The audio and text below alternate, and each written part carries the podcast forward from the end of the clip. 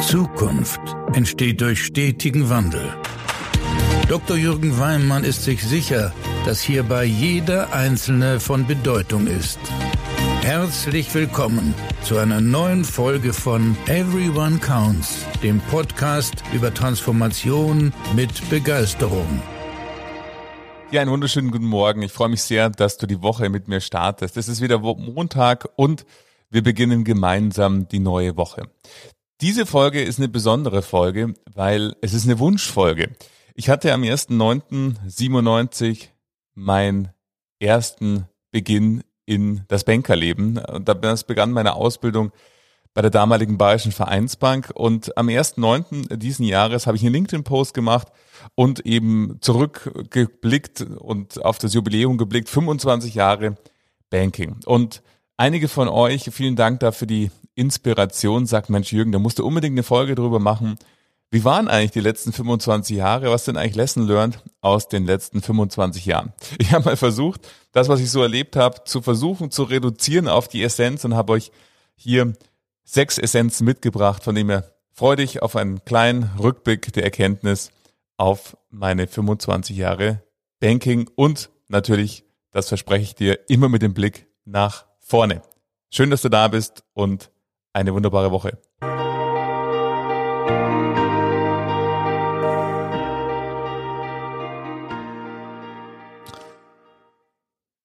Ja, ich weiß noch, wo ich die erste E-Mail gelesen habe oder SMS war es in dem Fall.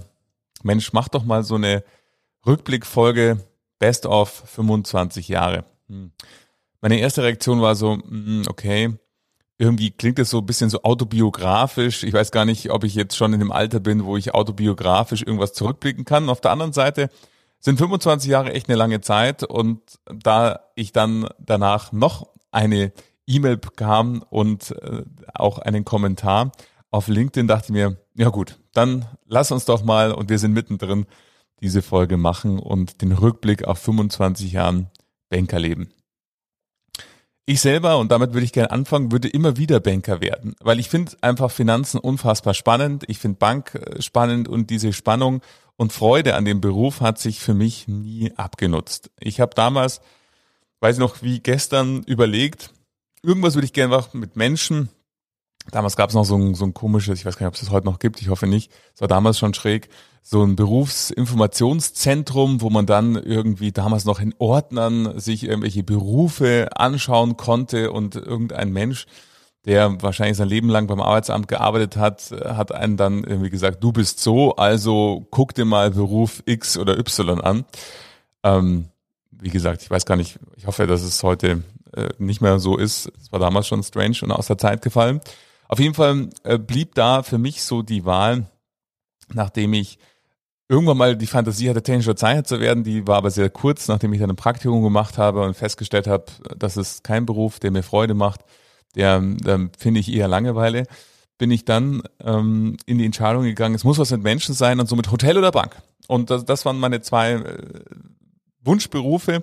Ich habe dann eine äh, Schnupperlehre, hieß es damals noch, eigentlich ein Praktikum, gemacht bei der Bayerischen Vereinsbank und das hat mich ab dem ersten Tag an fasziniert. Ich fand es einfach super schön, ähm, mit Menschen zu tun zu haben. Ich fand es spannend, Finanzen kennenzulernen, zu verstehen, Wertpapiere, ganz viele Dinge, von denen ich vorher noch nie was gehört habe und somit war nach klar, nach dieser Schnupperlehre, dass ich ähm, nach meiner mittleren Reife Lust habe, in die Bank zu gehen. Und diese Entscheidung würde ich heute immer wieder treffen. Ich kann diese Abgesänge auf das Finanzwesen auf den Bankkaufmann, die Bankkauffrau als solches nicht verstehen, weil ich finde, es ist ein super vielseitiger Beruf und es ist einer der Ausbildungen, wie ich finde, die man einfach mal gemacht haben kann und danach einfach vielfältigste Wege einem offen stehen. Von dem her ist es meiner Sicht nie verkehrt, wenn man Bankkauffrau oder Bankkaufmann wird und sei es für die eigene Finanzsituation.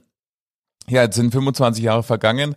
25 Jahre im Banking, äh, die sich aufteilen in 10 Jahre selber Teil einer Bank zu sein, eben beginnend bei der Bayerischen Vereinsbank, dann Hypo Vereinsbank und dann Stadtsparkasse München und dann vor 15 Jahren mein Entschluss, in die Beratung zu gehen und ähm, dadurch für Banken, Sparkassen, Anbieter rund um die Finanzdienstleistung, Voranbieter, Versicherungen tätig zu werden. Und ja, wie gesagt, diese Lust auf Finanzen hat sich nie abgenutzt und ich freue mich immer noch täglich mit Finanzen und Finanzinstituten zu tun zu haben. Jetzt ist die Frage, ich habe mal überlegt, nach diesem Rückblick, der vor allen Dingen bei LinkedIn immer wieder aufkam, von dem her, falls du noch nicht verbunden bist mit mir bei LinkedIn, mach das total gerne. Da finden immer sehr, sehr spannende Diskussionen statt, die ich extrem bereichernd und inspirierend finde. Von dem her freue ich mich, wenn du diese Diskussionen auch mitverfolgst und dich mit integrierst und wir uns bei LinkedIn ebenso sehen und nicht nur in diesem Podcast hören. Und als ich dann so überlegte, was sind denn eigentlich solche Dinge, ich wollte ja auch keine so Binsenweisheiten irgendwie von mir geben, aber ich habe versucht, mal so einen persönlichen Rückblick zu machen. Und ich bin dann immer wieder draufgekommen, es gibt so Dinge, die ich persönlich, die mich persönlich antreiben und die persönliche Themen sind, die ich, wenn ich auf die letzten 25 Jahre blicke, sich wie so ein roter Faden durchziehen. Und natürlich die beruflichen, also bezogen auf die Finanzdienstleistung als solches. Und von dem her habe ich mich auch entschieden, genau das beides zu beleuchten. Drei Punkte, die mich persönlich geprägt haben in den letzten 25 Jahren und auch weiter prägen und drei, die mit dem Banking zu tun haben. Ich würde gerne mit dem persönlichen anfangen. Und zwar wenn du dich vielleicht auch schon mal mit mir beschäftigt hast, mit meiner Webseite, äh, meinen Lebenslauf siehst, dann ist ein Punkt, der mich die letzten 25 Jahre immer wieder begleitet hat und auch antreibt, dass alles zu jeder Zeit möglich ist.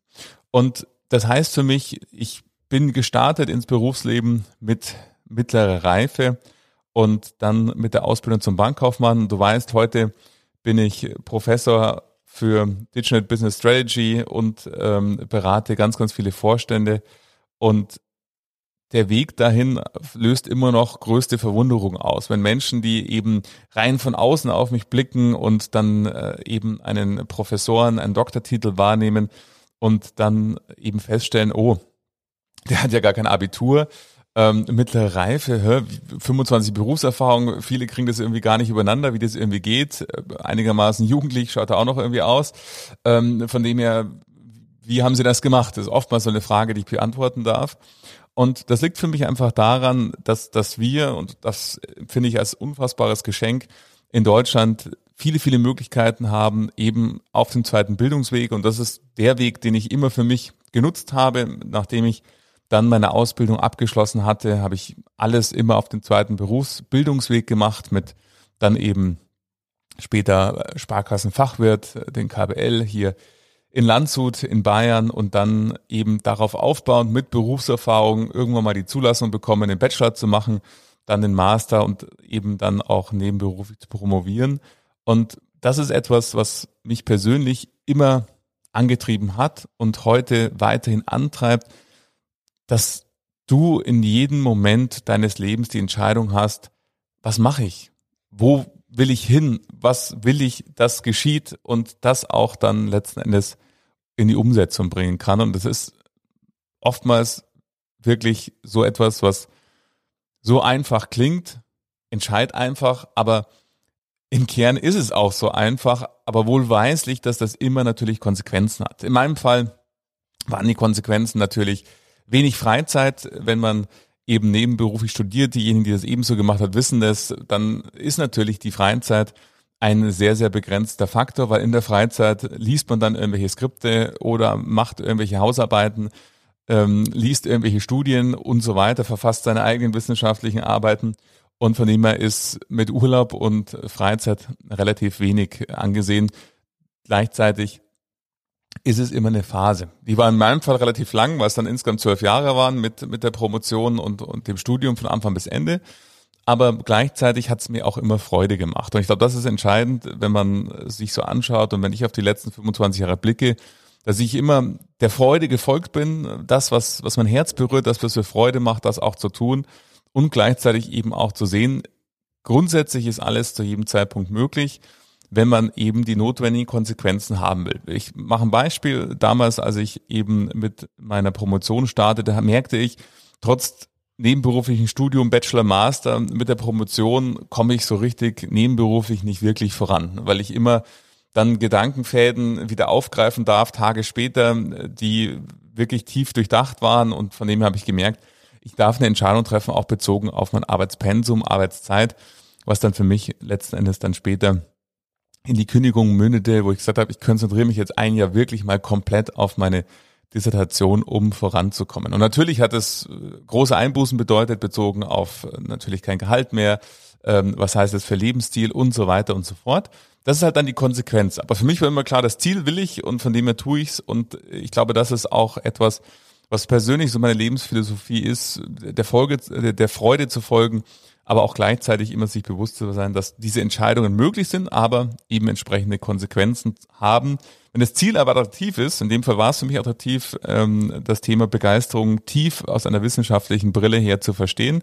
Und darum habe ich es gemacht. Von dem her, meine erste Lesson learned wäre für mich, und die gilt auch weiterhin, alles ist zu jeder Zeit möglich, wenn man eben bereit ist, die entsprechenden Konsequenzen äh, zu tragen. Das Zweite, was ich gelernt habe, dass ähm, ich habe es mal umschrieben mit, es wird nicht so heiß gegessen, wie es gekocht wird, mh, mm, dass viele Dinge, wenn wir uns sie im Vorhinein vorstellen oder überlegen, wie wird das wohl werden, das Kopfkino meist deutlich mehr überzieht, als dann die Realität das Ganze zeigt. Ich mache ein Beispiel, ich weiß noch genau, ich war leidenschaftlicher Wertpapierberater und damals, als es aus heutiger Sicht noch wilder Westen war im Wertpapiergeschäft, WPAG kam dann eben erst gerade. Das heißt, man durfte dann Kunden aufklären, Erfahrungen dokumentieren und so weiter. Diejenigen, die äh, hier zuhören und ähm, da im Wertpapiergeschäft heute unterwegs sind, wissen, das klingt aus heutiger Sicht ähm, total lustig, dass das mal anders war, kann man sich kaum mehr vorstellen. Aber ja, es gab diese Zeit, da hat man einfach, wenn der Kunde das wollte oder wenn man der Meinung war, das ist richtig, hat man das einfach getan und die dokumentatorischen Anforderungen waren da relativ überschaubar. Als dann es eben aufzog, WPHG ähm, war auf einmal am Horizont gestanden und es hieß jetzt, wird das Wertpapiergeschäft komplett in die Hose gehen, weil diese regulatorischen Anforderungen, die werden die Kunden nicht mitmachen und das kann man den Leuten auch überhaupt nicht erklären und die schwärzesten aller schwarzen Szenarios wurden dort gemalt und ähm, das Wertpapiergeschäft wurde bereits dort schon der Abgesang drauf ähm, erfolgt. Und wenn man jetzt ähm, mit dem Blickwinkel, ich muss mal überlegen, wie lange wird das jetzt wohl her sein? Ich sage jetzt einfach mal 20 Jahre vielleicht. Dann kann man wirklich nur schmunzeln, wenn man da so retroperspektiv draufblickt auf diese Gedanken und äh, diese Szenarien. Weil nichts davon ist eingetreten. Ja, das Wertpapiergeschäft ist äh, mehr äh, reguliert und es gibt auch viel zu dokumentieren. Gleichzeitig hat die Technologie da wirklich große Fortschritte auch gemacht und hilft uns dabei, das sauber zu dokumentieren, Beratungsprotokolle auch in einer effizienten Art und Weise zu erstellen.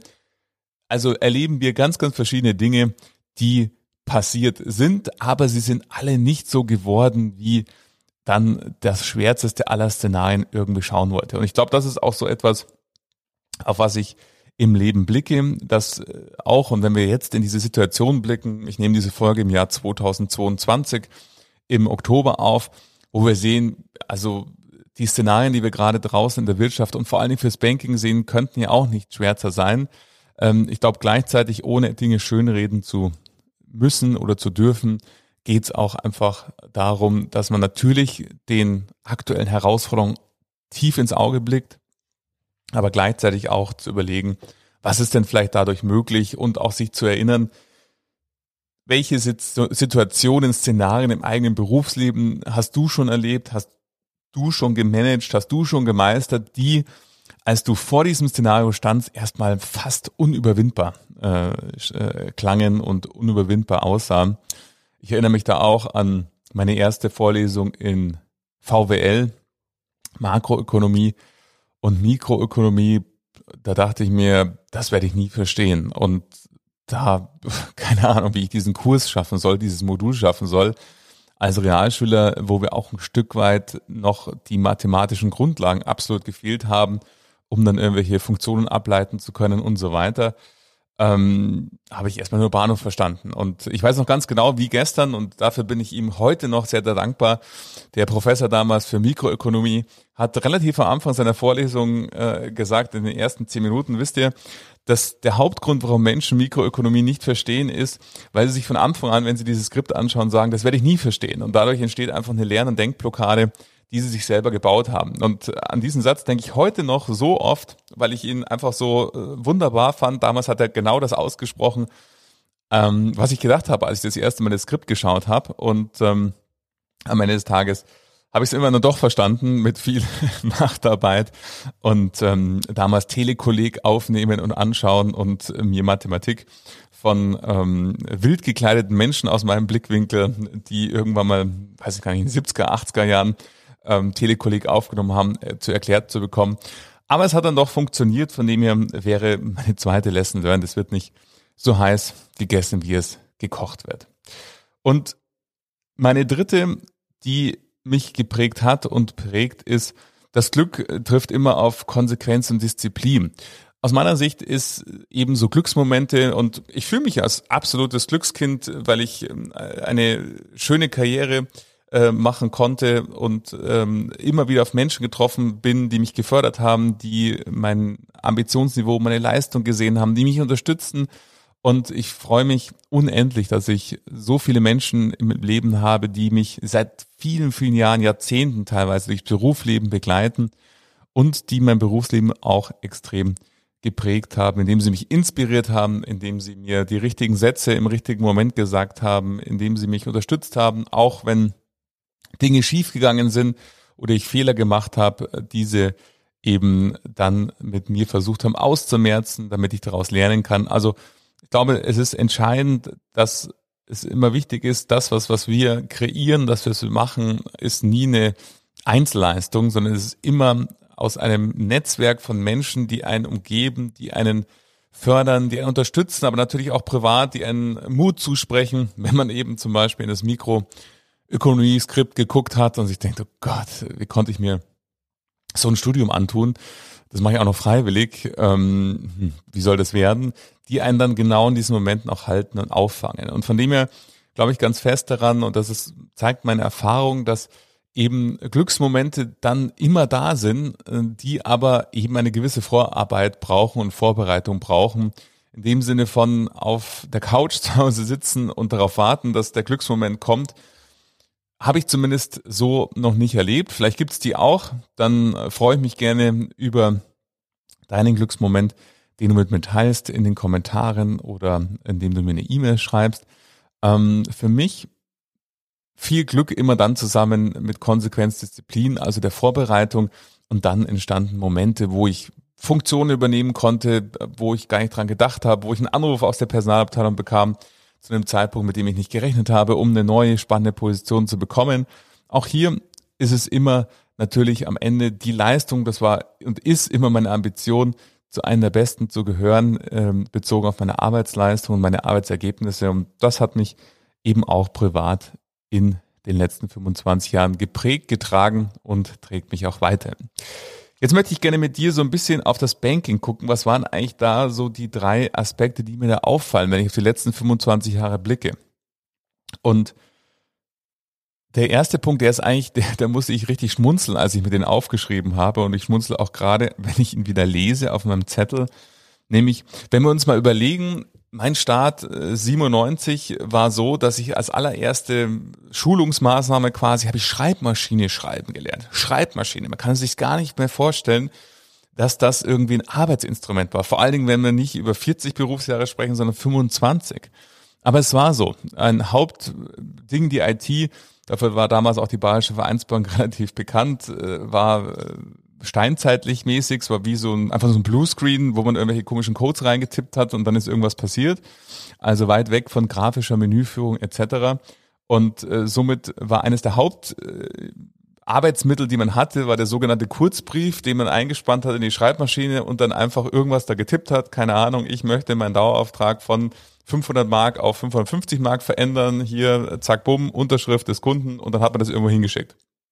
Ähm, somit war Schreibmaschine schreiben essentieller Bestandteil. Und wenn man sich das so vorstellt, dann ähm, gesellschaftlich, technologisch, wo wir heute stehen, wo wir unser ganzes Leben mit dem iPhone managen oder Smartphone managen können und ähm, alles von zu Hause aus ähm, regeln können, dann sehen wir da unfassbare Quantensprünge an Technologie, an Veränderungen, auch an Veränderungen von Kundenverhalten, von Verhalten, wie sich Menschen generell verhalten.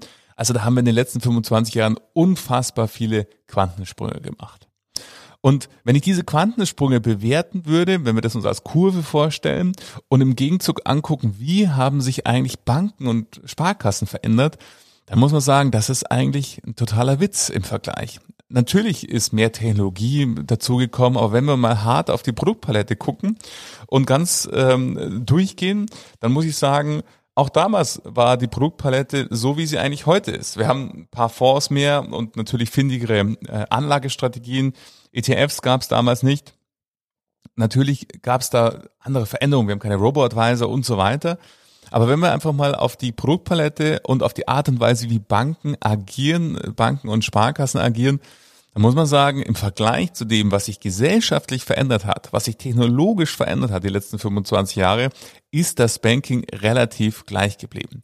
Und das ist etwas, was ja, wie soll man sagen, Freud und Leid gleichzeitig ist. Auf der einen Seite spricht es natürlich für die Konstanz, auch für die Seriosität und Sicherheit dieses System ähm, widerspiegelt, aber gleichzeitig auch für die sehr, sehr schwerfällige und behäbige Anpassungsgeschwindigkeit, die wir im Finanzsektor, im Bankensektor letzten Endes sehen. Vergleicht mal das, äh, vergleich mal deine eigene Berufslaufbahn mit dem Wandel, der da passiert ist, mit dem, wie sich das Unternehmen gewandelt hat. Und wir werden feststellen, so vieles, auch wenn wir heutzutage immer sehr, sehr stark von Veränderungen, Transformationen sprechen und Veränderungen, die passieren und wie viel sich wandelt und Menschen in der Belegschaft auch das Gefühl haben, Mensch, wir machen so viele Projekte, hier verändert sich so viel wenn wir das mal versuchen, objektiv zu sehen, was ist denn eigentlich alles gleich geblieben? Zum Vergleich deiner Ausbildung, beispielsweise, wenn du in einer Sparkasse oder Bank gelernt hast, dann gibt's da jede Menge, die, wenn man insbesondere die Produktpalette anschaut, die Produkte sind immer noch relativ ähnlich zu denen, die es damals gab. Was hinzukam, ist zum Glück Technologie, zum Glück andere IT-Systeme, die eben nicht mehr so Bluescreen-mäßig aussehen, wo man irgendwelche Codes auswendig lernen musste, sondern die grafisch sind und so weiter. Also da hat sich natürlich zum Glück sehr, sehr viel getan. Aber gleichzeitig, wenn wir die Veränderungen am Markt ansehen, dann ist es relativ wenig beziehungsweise gering. Der zweite Punkt, der aus meiner Sicht das Banking kolossal verändert hat, ist das Thema Vergleichbarkeit und äh, Digitalisierung, Technologie, sodass eben das Banking untereinander austauschbar wurde. Früher war es eben so, das wisst ihr auch, man hat den Banker seines Vertrauens nach einer Kondition gefragt und vielleicht ist man noch zu einem anderen Institut gegangen, was auch irgendwie in der Ecke war, aber das war es von der Vergleichbarkeit. Jetzt ist natürlich alles durch die Plattformökonomie transparent und vergleichbar. Und ich glaube, das wird auch weiterhin das Banking enorm unter Veränderungsdruck setzen, weil es eben darum geht, wenn ich eine Finanzierung brauche, wenn ich eine Anlage habe, alle haben das gleiche Angebot und das Angebot, was sich relativ wenig verändert hat. Und entscheidend ist dann eben für mich, wie ist das Gesamterlebnis und was sagt das mir über den entsprechenden Finanzdienstleister. Und ähm, deshalb, wenn wir die Vergleichbarkeit untereinander anschauen, unter der, halt der Banken, also der Banken und Sparkassen, dann ist das das eine, aber Kundinnen und Kunden vergleichen ja das Erlebnis insgesamt branchenübergreifend. Die sagen, wie einfach ist es denn, bei Amazon eine Bestellung zu machen oder bei einem anderen Online-Shop im Vergleich zu dem, wie kompliziert oder nicht kompliziert hoffentlich es ist, mit meiner Sparkasse oder meiner Bank in das Gespräch zu kommen. Von dem her diese Vergleichbarkeit äh, in Verbindung mit Technologie aus meiner Sicht einer der Gamechanger der letzten Jahre und Jahrzehnte und wird es auch weiter bleiben, wenn wir daran denken.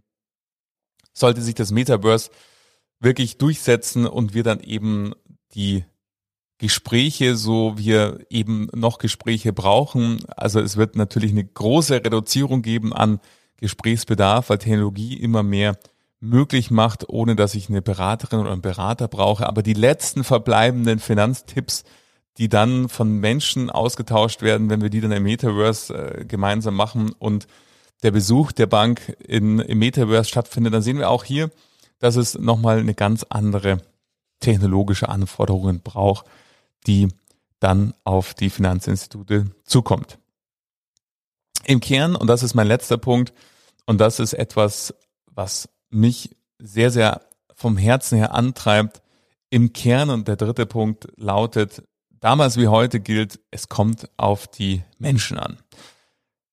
Jeder Einzelne ist von Bedeutung. Das ist das, was für mich das genau ausdrückt. Zum einen, wenn wir uns auf die Belegschaft konzentrieren, dann lenkt es an dir, dass du die notwendigen Veränderungen, die, wo du sagst, Mensch, da könnten wir viel, viel besser sein, da könnten wir bessere Ergebnisse machen, da könnten wir schneller sein, da könnten wir viel, viel kundenfreundlicher sein, dass du die vorantreibst, dass du andere Menschen in deinem Betrieb dazu inspirierst, diese Gedanken zu verfolgen und auch umzusetzen und auf der anderen Seite natürlich dann das auch für die Kundinnen und Kunden wirksam zu machen und spürbar zu machen, dass eben die Menschen merken, ja, es ist wenn man es objektiv betrachtet, vollkommen egal, ob ich jetzt Kunde der Commerzbank, Deutschen Bank, Sparkasse, Kreissparkasse, Raiffeisenbank, was auch immer bin, weil irgendwie ist das, was da dahinter steht, relativ ähnlich.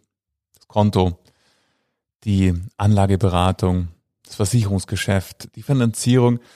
Die Frage ist doch, in der Summe all dem, was ist es, was eben das Unternehmen für mich repräsentiert? Habe ich Freude? Habe ich das Gefühl, ich bin hier, gerade wenn wir von Regionalbanken sprechen, eines der wesentlichen Assets ist ja im Regionalbankensystem, dass die Menschen vor Ort sind, dass sie für die Region stehen, dass sie, wenn man das Thema Spenden und Sponsoring sich anschauen, vieles soziales Leben in der Region fördern und sie mit fester Bestandteil des sozialen Lebens sind. Und somit ist es eben genau das, dieser menschliche, diese menschliche DNA, dass eben man eben nicht irgendeine IBAN oder Personennummer ist, sondern das Gefühl hat, die kümmern sich um mich. Hier bin ich wirklich willkommen, hier bin ich herzlich aufgenommen und hier werde ich nicht übers Ohr gehauen, sondern hier werden mir gute Tipps gegeben, um finanziell mich noch besser aufzustellen oder gut aufzustellen oder eben mir Träume zu erfüllen, wenn wir an die Finanzierungsseite denken. Und das ist etwas, was die letzten 25 Jahre für mich sich überhaupt nicht verändert hat. Damals wie heute gilt genau das, dass es am Ende des Tages du bist, der den Unterschied macht für deine Kundinnen und Kunden, für deine Mitarbeitenden, indem du als Vorständin oder Vorstand die entsprechenden Rahmenbedingungen setzt, die notwendig sind, um exzellent am Kunden wirken zu können. Natürlich hat das Ganze, und das möchte ich explizit zu so sagen, nicht damit zu tun, zu sagen, wir können das alles irgendwie, wenn wir technologisch irgendwie hinterwäldlerisch werden, ähm, mit den Menschen und, und begeisterten Mitarbeitenden irgendwie ausgleichen, sondern es ist natürlich immer beides, das natürlich State of the Art von der Art der Aufbaustruktur der Technologie sind. Auf der anderen Seite sind aber eben auch immer wieder Menschen und äh, im Betrieb, die die guten Vorschläge bringen, die für Prozessoptimierungen sorgen, die für beste Kundenerlebnisse sorgen. Und deshalb ist das etwas, was es damals wie heute galt, wenn ich eben das Gefühl habe, meine Bank, meine Sparkasse, die begleitet mich durch das Leben in finanzieller Hinsicht, die ist meine Begleiterin und mein Begleiter, wenn ich eben Fragen habe und denke da an die Lebenskurve von uns Menschen, die überall immer wieder so finanzielle Magic Moments hat, egal ob wir an Ausbildung denken, ob wir an Berufseinstieg denken, ob wir an Hochzeit denken, an Scheidung denken, an Kinder denken, an Altersvorsorge denken. Also das ganze Leben ist ja gespickt voller finanzieller Großereignisse.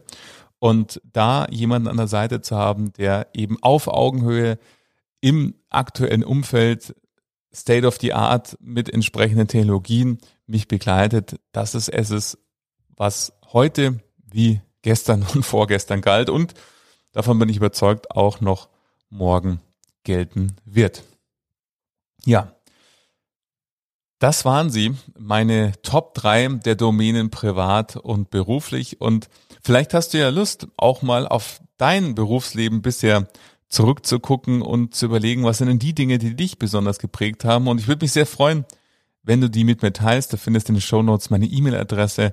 Du findest mich auf LinkedIn, von dem her verbinde dich mit mir. Schick mir gerne deine Gedanken rüber, freue ich mich immer über euer Feedback, denn so ist auch diese Folge entstanden, inspiriert durch euch. Dafür vielen Dank und ich hoffe, es war auch was für dich dabei, wo du dich selber wiedererkennst und du sagst, ja stimmt, hm, da finde ich mich wieder, wenn ich auf mein Berufsleben zurückgucke.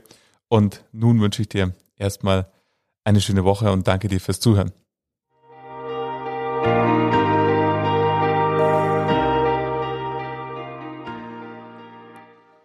Ja, das war sie. Die persönlichste oder eine der persönlichsten Folgen, weil ich so für mich mal so ein bisschen den roten Faden durch mein Berufsleben analysiert habe und mit dir geteilt habe. Ich hoffe, es hat dir gefallen und danke dir sehr fürs Zuhören.